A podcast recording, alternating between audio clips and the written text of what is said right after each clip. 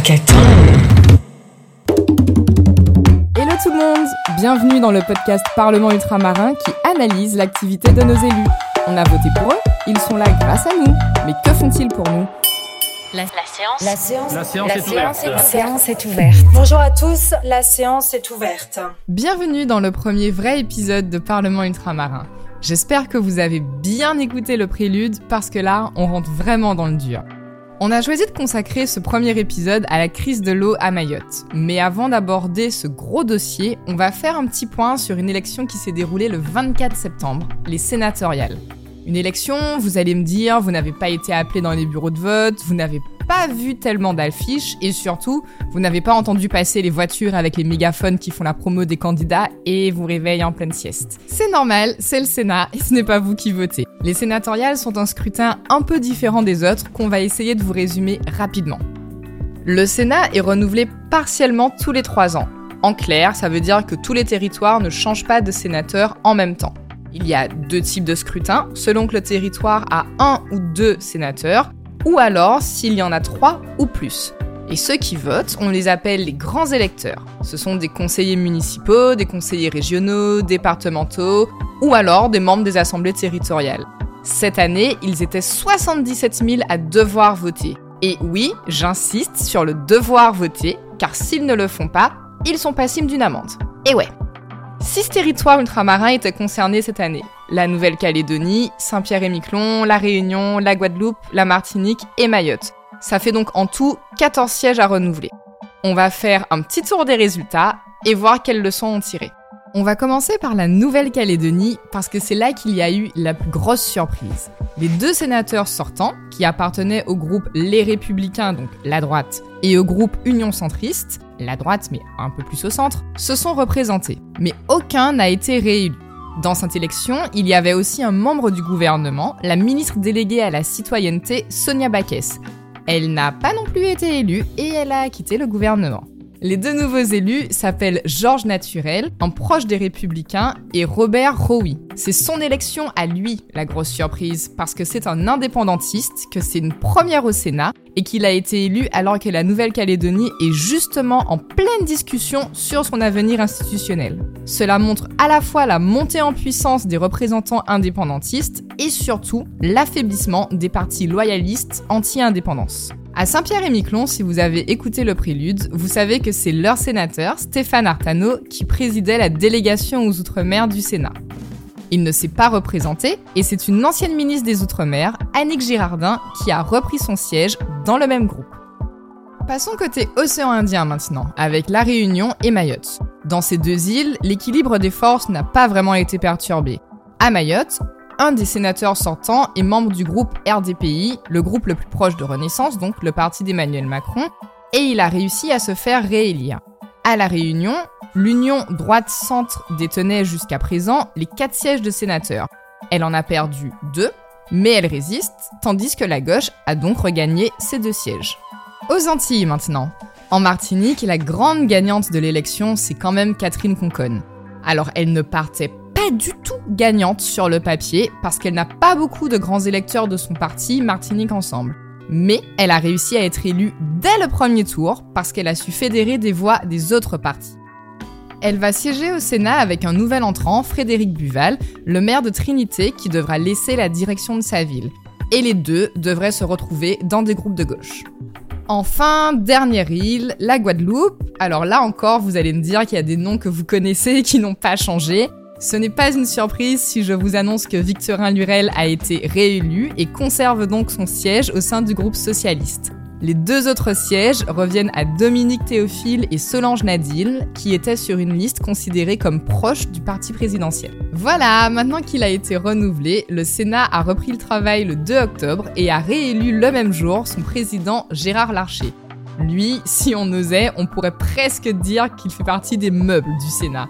Il y siège depuis 1986, avec quand même quelques interruptions le temps d'entrer au gouvernement, mais grosso modo, ça fait bien 30 ans qu'il est sénateur. Et pour l'anecdote, on va vous faire écouter Gérard Larcher, surpris en plein ragot sur l'ancien ministre délégué aux Outre-mer, Jean-François Carinco.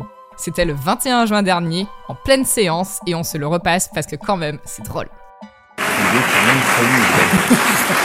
est quand même très nul. s'est surpassé. Hein Il s'est surpassé. Il est quand même très nul.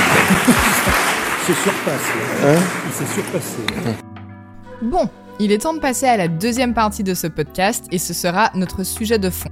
C'est la crise de l'eau à Mayotte. Vous entendez ce bruit? C'est le bruit d'un robinet qu'on tourne et qui n'a pas d'eau. C'est ce qui arrive aux quelques 300 000 habitants de Mayotte qui se retrouvent privés d'eau deux jours sur trois et depuis le 4 septembre. On est quand même au point où des écoles ont dû fermer à peine un mois après la rentrée et où l'ARS recommande de faire bouillir l'eau avant de la consommer. C'est vraiment, vraiment une situation d'urgence. La situation de Mayotte, vous l'avez décrite, elle est inédite, elle est gravissime. Des crises de l'eau, Mayotte en a connu au moins trois en 30 ans, en plus de celles d'aujourd'hui. Elles sont en partie liées à la sécheresse, puisqu'environ 80% de l'eau potable de Mayotte provient des intempéries, et que seulement 8% proviennent du dessalement de l'eau de mer. Le reste provient des forages. Clairement, l'impact du réchauffement climatique avec des saisons de pluie plus courtes et moins intenses est impossible à nier. Mais il n'y a pas que la sécheresse qui soit responsable de la crise actuelle. On va remonter un peu dans le temps. La première crise de l'eau à Mayotte, la plus importante jusqu'à aujourd'hui, a eu lieu en 1997. À l'époque, des mesures d'urgence, comme des tours d'eau ou des distributions d'eau potable en bouteille, ont été mises en place. En parallèle, le préfet a lancé la construction d'une usine de dessalement à Petite Terre, l'une des deux îles qui composent l'archipel. Cette usine, c'était censé être une solution de long terme. Mais attention, hein, on vous a dit censé être parce que les résultats n'ont pas du tout été à la hauteur. En 2018, alors qu'on attendait une livraison de 2000 mètres cubes d'eau par jour, l'usine ne fournissait que 1300 mètres cubes par jour, c'est-à-dire même pas assez pour alimenter l'île de Petite Terre. Et ça, c'est pas moi qui le dis, ce sont les chiffres d'un rapport de la mission régionale d'autorité environnementale de Mayotte. La suite était prévisible. Fin 2016, début 2017, rebelote. L'île connaît une nouvelle sécheresse importante et la pénurie d'eau reprend. Les tours d'eau recommencent et la ministre des Outre-mer de l'époque, Erika Barex, déclenche un plan urgence eau en trois étapes. Il y a des mesures d'urgence, du court terme, mais aussi des mesures de moyen et de long terme, comme par exemple la réhabilitation de forages abandonnés ou la construction d'une deuxième usine de dessalement. En parallèle, l'extension de la première usine de dessalement de Petite Terre est actée. Coût total, plusieurs dizaines de millions d'euros, étalés sur 5 ans. Est-ce que cette fois, ça a été suffisant? Non. En 2018, lorsque l'extension de l'usine est livrée, elle ne produit même pas la moitié de ce qu'elle était censée faire par jour. On est sur environ 2000 mètres cubes d'eau au lieu de 5300. Pourquoi? Parce que l'eau qui est pompée est trop sale et que les sédiments abîment les équipements de l'usine, qui donc n'est plus en capacité de production maximale. Et nous revoilà, en 2020, Mayotte connaît sa troisième crise de l'eau.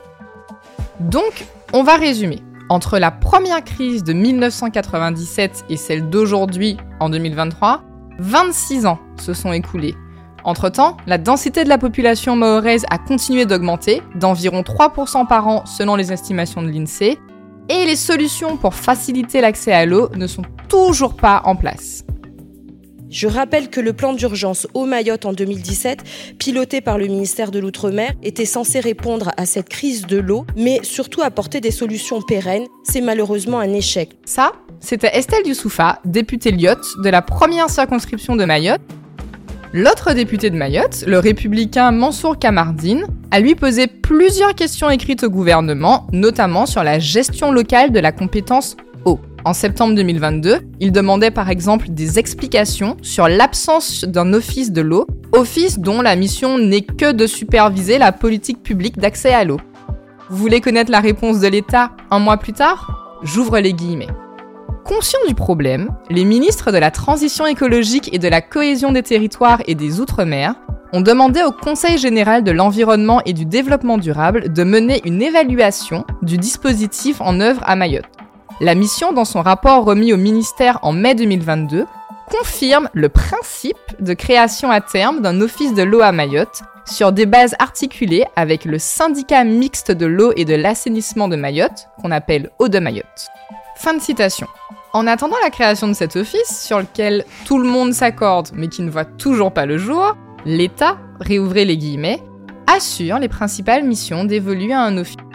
Vous vous en doutez, ce type de réponse est très très loin de satisfaire les élus mahorais. Surtout quand on sait que les œufs de Mayotte, le syndicat cité par le gouvernement et un des principaux référents actuels, est très controversé. Je souhaite vous, interpeller sur le fait que les solutions que vous présentez reposent toutes sur les eaux de Mayotte qui sont, je le répète, très défaillantes. Estelle Youssoufa n'est pas la seule à le dire.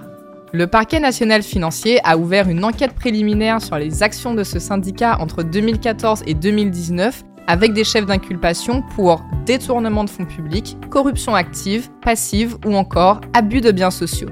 En 2019, la Chambre régionale des comptes de Mayotte a livré un rapport accablant sur la gestion du syndicat. Je vous la fais courte, mais juste en lisant le sommaire, on voit apparaître les mots situation financière critique, irrégularité de fonctionnement dans le comité syndical, organisation défaillante ou encore carence en matière d'achat. Je pense que vous avez saisi l'idée, ce n'est pas bon du tout. Alors, quelles réponses ont été apportées? En mars 2023, alors que les élus maorais alertaient déjà sur le risque de crise de l'eau imminente, l'ancien ministre délégué aux Outre-mer Jean-François Carinco a déclaré à l'Assemblée nationale que les retards sur les projets de long terme, comme par exemple cette fameuse usine de dessalement, résultaient, je cite, des procédures longues et d'une administration partagée un peu longue aussi. Mais il a assuré que l'État avait débloqué certaines situations au cours des derniers mois. Sur le papier, c'est vrai, l'État a effectivement repris la main sur des dossiers, par exemple le financement intégral de l'extension de l'usine de dessalement de Petite Terre. Mais vous vous en doutez, ce sont des travaux longs et donc ça n'a pas permis d'apporter de réponse aux difficultés immédiates des Mahorais. Le 26 septembre, le nouveau ministre délégué des Outre-mer, Philippe Vigier, a assuré que 5,4 millions de bouteilles d'eau ont été commandées et que des dispositifs d'urgence d'acheminement avaient été mis en place pour les écoles, les établissements de santé et les plus vulnérables. Il a aussi annoncé des mesures de long et moyen terme, encore une fois, dont 35 millions d'euros pour faire le point sur le réseau actuel et réparer les fuites, et aussi, et c'est très important, l'ouverture de deux usines de dessalement prévues pour fin 2024. Vous avez compris où je veux en venir?